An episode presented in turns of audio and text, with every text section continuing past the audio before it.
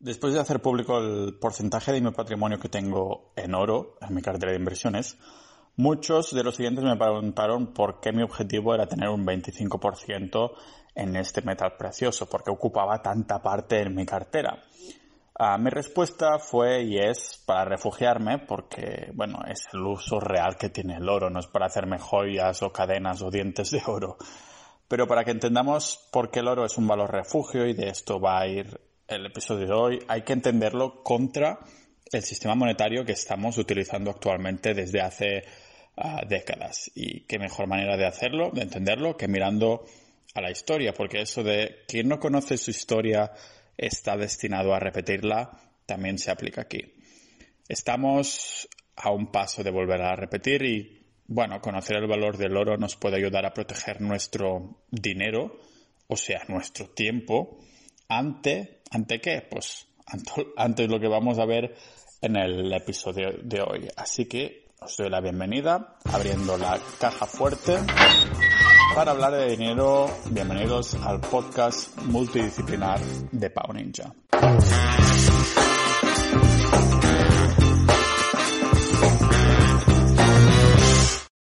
¿De qué nos refugia el oro? Pues algo que aprendí gracias a algunos documentales como los de Mike Maloney o al mismo Museo del Dinero en Frankfurt es que el sistema monetario actual es mucho más lioso y sobre todo podrido de lo que yo me esperaba o lo que muchos se esperan, ¿vale? Si el oro es un refugio es precisamente para salvaguardarnos de esto que os voy a contar aquí, de nuestro propio sistema y bancos actuales que básicamente Ah, pues bueno, son un conjunto mm, de entramados y argucias que, sin exagerar ah, se parecen mucho a un esquema piramidal, a los llamados Ponzi, ¿no? Vamos, que nuestro sistema monetario es una broma que ya hace tanto tiempo que dura que ha dejado de tener gracia y hasta, hasta la aceptamos como la nueva norma. A grosso modo funciona de la siguiente manera, ¿vale? Antes que nada, el Banco Central deja dinero a los bancos, creando así deuda en forma de bonos. Cuando compramos o invertimos dinero en un fondo de bonos, lo que estamos haciendo básicamente, ya hemos hablado mm, en el último capítulo sobre ETFs y fondos de esto, pues lo que estamos haciendo es dejar dinero a bancos o gobiernos para pagar su deuda, ¿vale?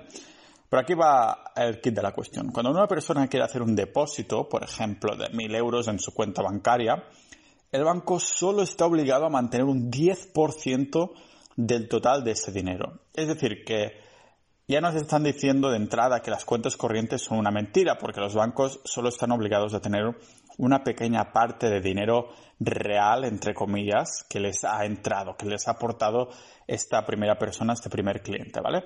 Después, ¿qué pasa con los 900 euros restantes que no están obligados a mantener? pues el banco los presta a otro cliente que lo pida a cambio de interés. En otras palabras, el banco no solo hace dinero con el interés, sino que además está prestando un dinero que ni siquiera es suyo, es de otro cliente, del primer cliente a un segundo cliente.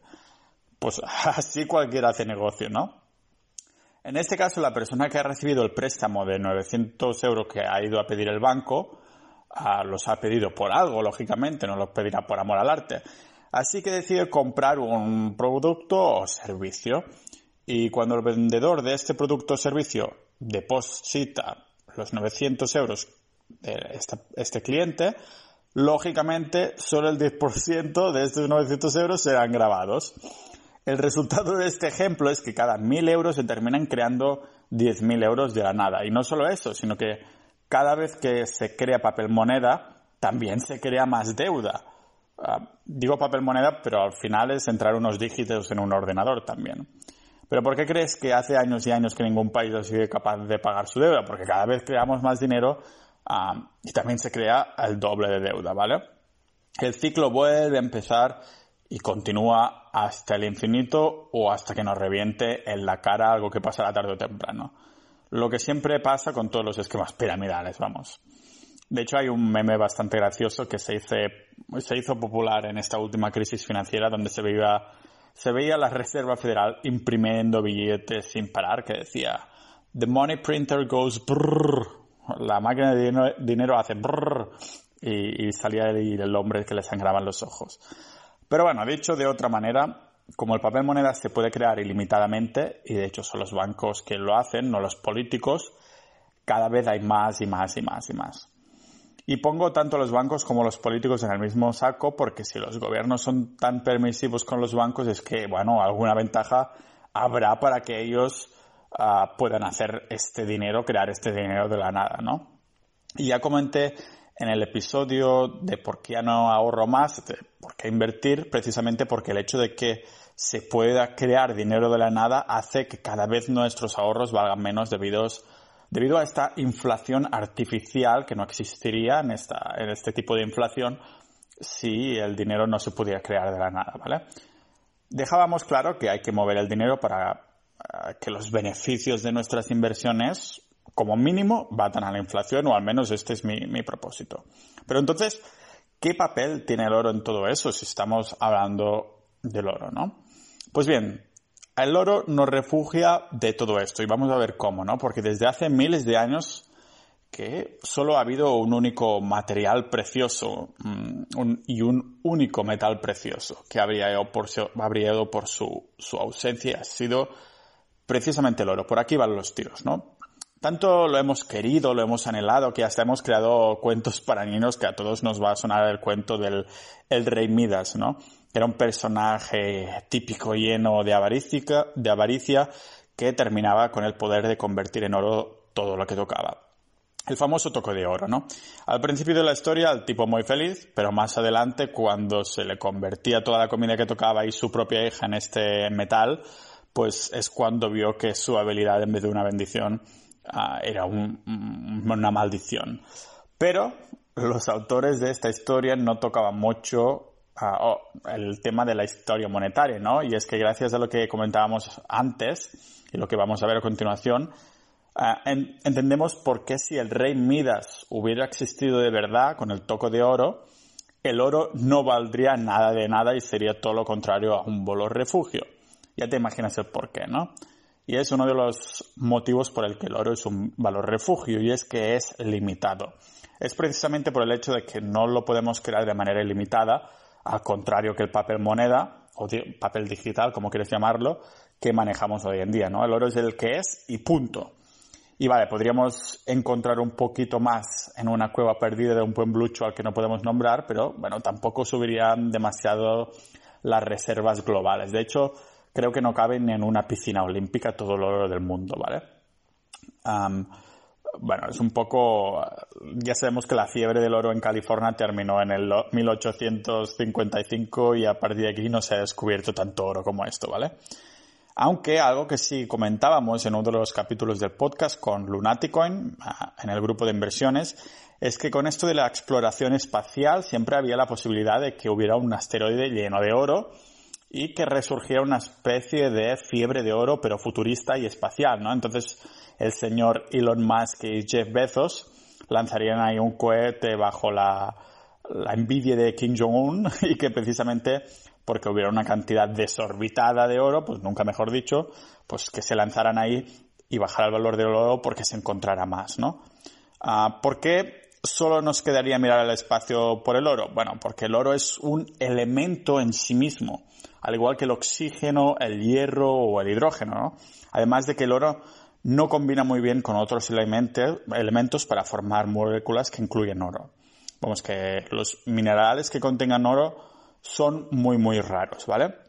Lo que sí es verdad es que aunque no combine bien con otras moléculas, si por ejemplo combina bien con otros metales, o sea que de alguna manera se adhiere bien con la plata y por eso las minas se acostumbran a encontrar juntos con más material de, con más cantidad de plata que de oro, ¿no?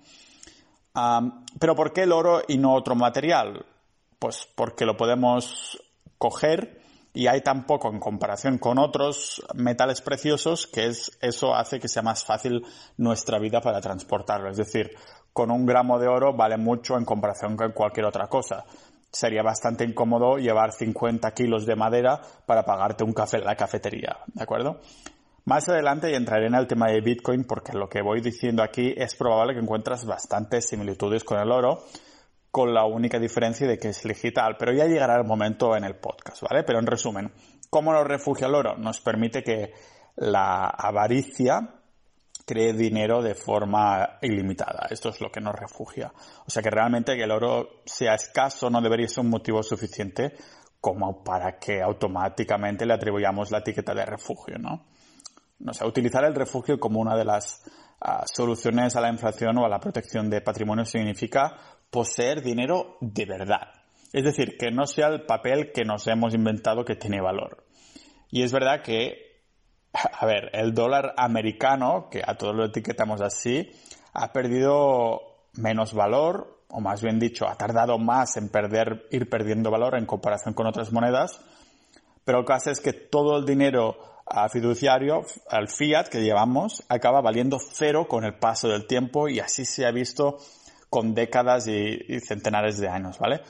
Tengo una imagen bastante chula que se ve una comparación del valor del oro en comparación con todas las monedas del mundo y todas acaban valiendo cero. De hecho, desde que salimos del patrón oro, el dólar vale 90% menos en comparación con esto, pero esto ya entraré en otros episodios también, ¿vale?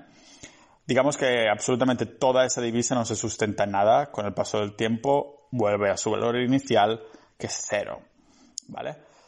Pero para considerarlo dinero de verdad, el oro tiene que cumplir, o, el oro de todo, cualquier dinero para considerarlo de verdad, tiene que cumplir unas condiciones que el papel moneda o la divisa no cumple. Por ejemplo, a un lado del ring ponemos a cualquier papel moneda, euros, dólares americanos, lo que sea, y al otro lado tenemos el oro.